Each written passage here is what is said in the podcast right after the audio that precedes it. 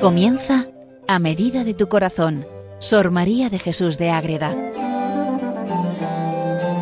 Dirigido por el Padre Rafael Pascual.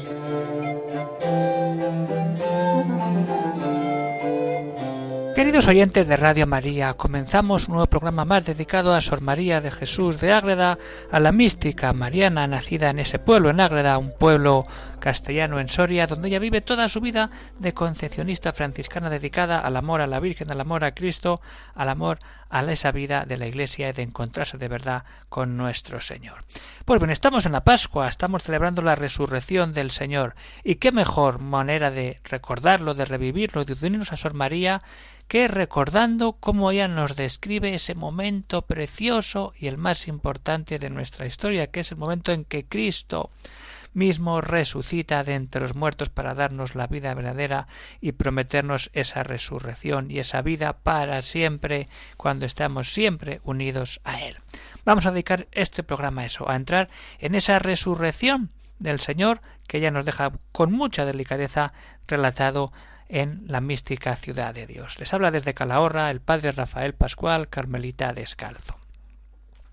Pues bien, queridos oyentes de Radio María, estos días que son tan especiales para entrar en nuestro interior, tenemos más tiempo para todo, vamos a entrar en ese misterio de la resurrección. Ya hemos dicho que la mística ciudad de Dios tiene todas esas partes, pues hemos visto la pasión en el programa anterior, ahora vamos a entrar solamente en el momento de la resurrección y luego ya iremos viendo también durante este tiempo de Pascua otros momentos importantes de esa vida pascual después de resucitar nuestro Señor de entre los muertos. Pues muy bien, el capítulo 26 de la segunda parte es el que está totalmente dedicado a la resurrección de Cristo.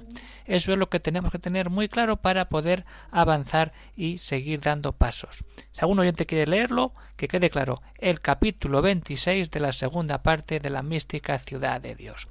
Ahí Sor María nos habla de muchas cosas, pero vamos a centrarnos en tres realidades concretas, en ese momento de la resurrección, en el encuentro de nuestro Señor con su Madre Santísima, la Virgen Inmaculada, y en el estado de gloria que queda la Virgen después de ese momento de la resurrección. Bien, vamos a ver ese momento de la resurrección, donde de verdad ahí entra Jesucristo y resucita, de verdad. Y se nos muestra con una gloria más potente que la transfiguración. Esas llagas dolorosas se cobran una fuerza nueva y nos promete la resurrección. Es momento importantísimo donde vemos cómo esa gloria que nos ha mostrado con los apóstoles no es nada con lo que en realidad es ahora. Porque así nos dice Sor María, que excedió la gloria que tuvieron en la transfiguración y en otras ocasiones que Cristo nuestro Señor se transfiguró. Entonces la recibió de paso, pero ahora la tiene con plenitud para gozarla eternamente. Nos prepara siempre el Señor a alcanzar la gloria que tendremos después, que es la que vive Él y a la que todos estamos llamados. Ninguna potencia podía alterar ni mudar nada esto, es la gloria eterna a la que todos vamos a llamar a vivir esa experiencia, esa gloria que siempre la tenemos ahí. Pero una cosa muy curiosa es cómo Sor María se mete también en esas llagas, toda la pasión que vimos, todos esos dolores, sufrimientos, heridas, todo eso cobra nueva vida después de la resurrección. Y así esas llagas que antes afeaban su santísimo cuerpo, quedaron en pies, manos y costado tan hermosas, refulgentes y brillantes, que le hacían más vistoso y agraciado, con admirable modo y variedad. Fijaros, lo que antes era la mayor miseria, ahora es la mayor gloria, el mayor brillo, la mayor luz. Ese es nuestro Señor resucitado. Y además nos da la promesa de la resurrección. Con toda esta belleza y gloria se levantó nuestro Salvador del sepulcro, y en presencia de los presentes prometió a todo el linaje humano la resurrección universal como efecto de la suya y mandó que muchos que estaban allí se juntasen con sus cuerpos y resucitasen en su inmortal vida. Nos prefigura y nos está mostrando la resurrección final que tendremos al final de los tiempos. Y llega ese momento esperado por todos. El Evangelio no nos lo relata, pero todos sabemos en el corazón que nuestro Señor tuvo que aparecer a que primero a su Virgen, a la Virgen, perdón, a nuestra Madre Santísima, la Virgen Inmaculada, y así de verdad sucede según nos lo relata Sor María. siempre y cuando tengamos que es un libro, que no es un evangelio, pero nos ayuda a entender toda esta situación de el encuentro de nuestra madre con su hijo. Nos cuenta Sor María que San Juan fue a visitarla y se dio cuenta que algo había pasado en la Virgen, que ella sentía algo ya, que algo había entre madre e hijo. Y el día antes que había ido a consolarla de esa soledad, la encontró llena de resplandor y señales de gloria, que antes apenas conocía por su tristeza. ¿Qué pasa? Que ahí la Virgen ya siente algo y lo manifiesta, pero hay una preparación de la Virgen a ese momento. Luego llega la aparición y luego llega ese favor extraordinario que deriva en otros favores, pero que en realidad es un mismo favor. Vamos a ver cómo se prepara la Virgen a ese encuentro con su Hijo. Pues cómo lo hace en un primer momento con eso, con nuevo júbilo de operaciones que comenzó a disponer eso. ¿Cómo? ¿Mm? ¿Con qué? Con alabanzas. ¿Mm? Metámonos con entre los cantos de alabanzas, cánticos y peticiones que hacía nuestra reina sintió otra novedad. Pero la Virgen canta, pide, alaba a Dios, y ahí entra luego en el júbilo y alivio celestial que responde, que le corresponde por admirable modo a los dolores y tribulaciones que había sentido en la pasión. Y otro tercer beneficio es nuevos y divinos favores que va recibiendo según la multitud de todo lo que ha recibido durante la pasión. Bien. Y llega el momento de la aparición de Cristo a su Madre, la Virgen Inmaculada, la Reina del Cielo, que está siempre con nosotros. Y entonces, entrando así, se aparece, primero, ¿cómo aparece Cristo? ¿Qué hace la Virgen? y qué sucede lo que después tiene lugar. ¿Con quién viene? Estando prevenida María, entró Cristo, resucitado y glorioso, acompañado de quién? De todos los santos y patriarcas. Y entonces, ¿qué hace la Virgen? Se postra en tierra, la siempre humilde reina, y adoró a su Hijo Santísimo, y su Majestad la levantó y la llegó a sí mismo. Fijaros, la Virgen se postra porque se postra ante su Dios. Y viene su hijo y la levanta. Ven conmigo. La trae. Y y así la llevó a sí mismo, y este contacto recibió un extraordinario favor que sola ella le mereció como exenta de la ley del pecado, como como el que pedía a María Magdalena la humanidad y llagas de Santísimo. Cuando la Magdalena le dice, vamos, dice, todavía espera que no ha llegado al Padre pero la Virgen es sin pecado y por eso tiene ese privilegio que se manifiesta aquí otra vez. Pero ¿qué pasa? Que llega ese momento intenso. La Virgen está exenta del pecado y Cristo, cuando dice ven aquí conmigo, se abrazan y ese abrazo de madre y de hijo en la gloria de la resurrección es precioso, precioso. Y así nos lo describe Sor María. Y así, aunque el mayor de los favores no pudiera recibirle si no fuera confortada por los ángeles, ¿por qué? Porque el glorioso cuerpo del Hijo encerró en sí al mismo, eh, al de su purísima madre, penetrándose con ella o penetrándose de consigo, como si un globo de cristal tuviera dentro de sí al sol. Ahí está. Así quedó el cuerpo de María Santísima unido al de su Hijo por medio de aquel divino contacto que fue como puerta para entrar a conocer la gloria del alma y cuerpo santísimo del mismo Señor Jesucristo. Empieza esa vida, empieza a tener esa realidad, ese encuentro. Cristo toma a María, María entra en Cristo y se, y se quedan ahí madre e hijo en esa gloria, en esa vida verdadera donde todo cambia, cuando la Virgen se deja llenar del amor del Hijo y el Hijo coge a la Madre y no la suelta para estar siempre así de verdad unidos para siempre. Bien, ese gozo de la gloria, pero ese viene luego ese gozo de la gloria de estar conociendo la gloria del alma y del cuerpo santísimo, que es muy importante. Y luego entran en esos coloquios. Pero es que antes estaban algunas horas participando de su gloria, como había participado de los tormentos, tanto tormento y pasión, tantos momentos de gloria después, y al fin de este favor quedó de nuevo reclinada sobre el brazo izquierdo de la humanidad de su Hijo, y así en coloquios con el mismo hijo quedó embriagada en el vino de la caridad y amor que bebió en su misma fuente sin medida, y todo cuanto pudo recibir una pura criatura todo se le dio a María. Pues claro, porque ella es nuestra madre y la que nos enseña a acercarnos de verdad siempre a su Hijo, más aún en estos tiempos de Pascua, donde todo es luz, donde todo es gloria, donde todo es alegría, porque Cristo ha resucitado y ha vencido al pecado, a la muerte y al demonio. Vamos a entrar ahí, queridos oyentes de Radio María. Entremos ahí, en esa intimidad de la madre y el hijo que están contemplando y viéndose el uno al otro en la gloria del Hijo resucitado. Vamos a entrar en este misterio con calma.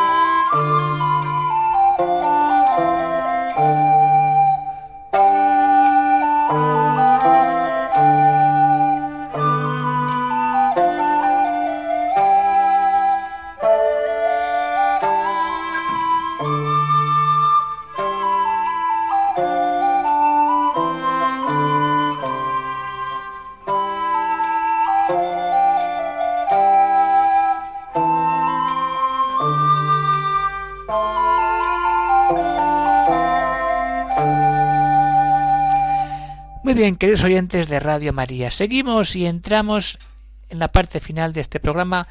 ¿Qué pasa después de ese encuentro? ¿Qué después de, de esa intimidad, de ese gozo, de gloria, de ese encuentro entre madre e hijo? Pues ¿qué pasa? Que no están solos, que están todos los patriarcas, pero está María, que es criatura mortal todavía, y al final todos dan gloria. El, estado de gloria en que se encuentra la Virgen después de ese encuentro. Así sucede, así nos lo cuenta Sor María. Después de todo esto y siempre en altísimo estado, se convirtió la Gran Señora a los santos patriarcas y justos que allí estaban. Se vuelve a todos los que ya han pasado por la muerte, y a cada uno de por sí reconoció por su orden y les habló respectivamente, gozándose y alabando al Todopoderoso. ¿Y qué pasa aquí? Que entonces los patriarcas y profetas, y con los primeros padres Adán y Eva, todos juntos se postraron ante la divina Señora, todos se postran ante la Virgen, la adoran como quién, como la verdadera Madre de Dios, reconociéndola por Madre del Redentor del mundo, por causa de su remedio y coadjutora, ayudante de esa redención, y como tal la quisieron adorar, con digno culto y veneración, disponiéndolo así a la divina sabiduría. Pero ojo, la Virgen María sabe muy bien y tiene conciencia de lo que es, que es una criatura mortal, y entonces no puede tener esa adoración que tiene los santos ya en el cielo. Y lo dice muy claro, y no, hay que mostrar la realidad de cada uno. La reina, la reina nuestra madre, y maestra de humildad, se postró en tierra cuando la van a adorar y dio a los santos la reverencia que les debía, y el Señor dio permiso para esto, porque los santos, aunque eran inferiores en la gracia, y así es, eran superiores en el estado de bienaventurados con gloria eterna, y la Madre de la Gracia quedaba todavía en vida mortal. Ese es el sentido de adorar a los santos que ya están en la gloria. La Virgen en ese momento todavía estaba en carne mortal, vivía y entonces es ella la que adora a los que están ya en la bienaventuranza eterna. Fijaros qué bonito, qué, qué teología. Viva, espiritual. Hay doctrina, hay vida, hay misterio de amor que se derrama en esta experiencia. La Virgen enseña a adorar a los santos y a decir que aunque ella tenga la gracia total, los santos ya tienen la bienaventuranza eterna, que es más importante en ese sentido para la adoración. Y entonces, ¿qué sucede ahí? Que continúan de verdad todas esas realidades y todos Ahora es la Virgen la que dice vamos a adorar todos al que hay que adorar, a mi Hijo, a Cristo, al resucitado. Y entonces se continuó la conferencia con los santos padres en presencia de Cristo nuestro Salvador, y María Santísima ¿qué hizo? convidó a todos los ángeles y a los santos que allí asistían para que alabasen al triunfador de la muerte, del pecado y del infierno, Cristo vence al pecado, a la muerte y al demonio, y todos le cantan nuevos cánticos, salmos, himnos de gloria y magnificencia, y con esto llegó la hora en que el Salvador resucitado hizo otras apariciones. Pero vamos a quedarnos ahí, vamos a entrar en ese misterio, en esa vida verdadera. La Virgen es la que convoca a todos para que demos gloria al único que hay que darle la gloria, a Cristo nuestro Señor, al resucitado, al vencedor de todo, para que todos estemos llenos de esa gloria verdadera algún día cuando Dios quiera. Pero ahora caminamos, empezamos a vivir esta Pascua verdadera y a ser santos de verdad en este mundo para un día estar con la Virgen, estar con los santos, con todos los ángeles, alabando durante toda la eternidad al Rey de la Gloria, al Rey verdadero. Eso es lo importante, queridos oyentes de Radio María que entremos en este tiempo de Pascua en estos misterios, que sepamos lo que es la resurrección de Cristo, ese encuentro de madre e hijo y lo que significa el estado de la gloria en la Pascua. Pero no queda todo aquí. Vamos a terminar como siempre con un texto de síntesis que nos ayuda a entrar, a meditar más si cabe esos momentos. Y entonces es cuando vemos cómo la Virgen habla a Sor María y le cuenta cómo ha vivido ella esos momentos de la resurrección y qué supone esa gloria del Hijo. Y así le dice la Virgen a Sor María en este mismo capítulo Yo sentí los dolores de la pasión de mi Hijo Santísimo, y aunque no perdí la vida, experimenté los dolores de la muerte misteriosamente y le correspondió en mí otro admirable y mística resurrección a más levantado estado de gracia y operaciones, y como el ser de Dios es infinito, aunque la criatura participe mucho, le queda más que entender, amar y gozar. Esto puedes pasar si de verdad estás en Dios. Y entonces, ¿qué es lo que está haciendo ahí? Esa experiencia de muerte y de resurrección le lleva a la gloria. Levanta ahora, hija mía, la consideración y pondera bien cuál será el premio de los santos que por el amor divino hicieron tan heroicas y magníficas obras y padecieron tormentos y martirios tan crueles como la Iglesia Santa conoce. Y si en los santos sucede esto con ser puros hombres y sujetos a culpas e imperfecciones que retardan el mérito, considera dice la Virgen Sor María, con toda la alteza que pudieres cuál será la gloria de mi Hijo Santísimo, y sentirás cuán limitada es la capacidad humana, y más en la vida mortal, para comprender dignamente este misterio, y para hacer concepto proporcionado de tan inmensa grandeza, porque es que es inmensa la grandeza de los santos, mucho más la gloria de Dios.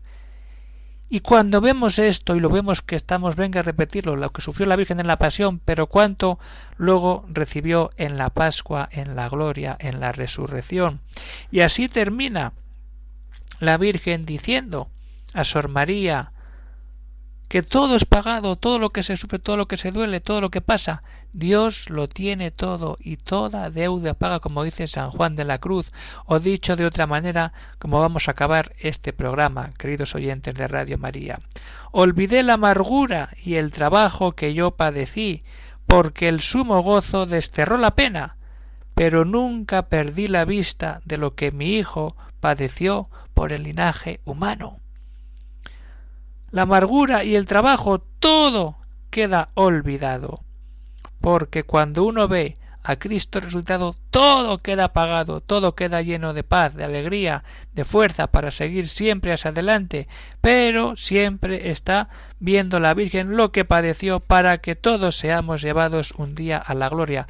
Cristo lo entrega todo en la cruz, Cristo nos invita a vivir una vida nueva y al fin a resucitar, a vivir la Pascua para siempre, para estar siempre dando pasos, dando vida y siendo santos de verdad. Esto es lo que invito a todos los oyentes, a que nos metamos en la experiencia de la Pascua, queridos oyentes, y meditemos bien estos pasajes del Evangelio de estos días de la Pascua, de estas apariciones, metámonos ahí y disfrutemos de la presencia de Dios vivo resucitado que siempre está contra nos, que siempre está con nosotros, dándonos tanta gracia, tanto amor y tanta misericordia del Padre. Pues muy bien, queridos oyentes de Radio María, siempre pueden salir algún comentario, alguna cuestión, alguna duda, pues pueden escribir al siguiente correo de para poder responder a estos asuntos que vayan saliendo. El correo electrónico es el siguiente: agreda se despide de todos ustedes el padre Rafael Pascual, Carmelita Descalzo, desde Calahorra, para seguir siempre caminando a la luz de los santos, a la luz de nuestro Señor, a los, siguiendo los pasos de María, la Virgen Inmaculada, la Reina del Cielo, la Reina de esta radio y de todos aquellos que seguimos la vida siempre en Dios y para Dios. Que Dios bendiga y feliz Pascua de Resurrección a todos.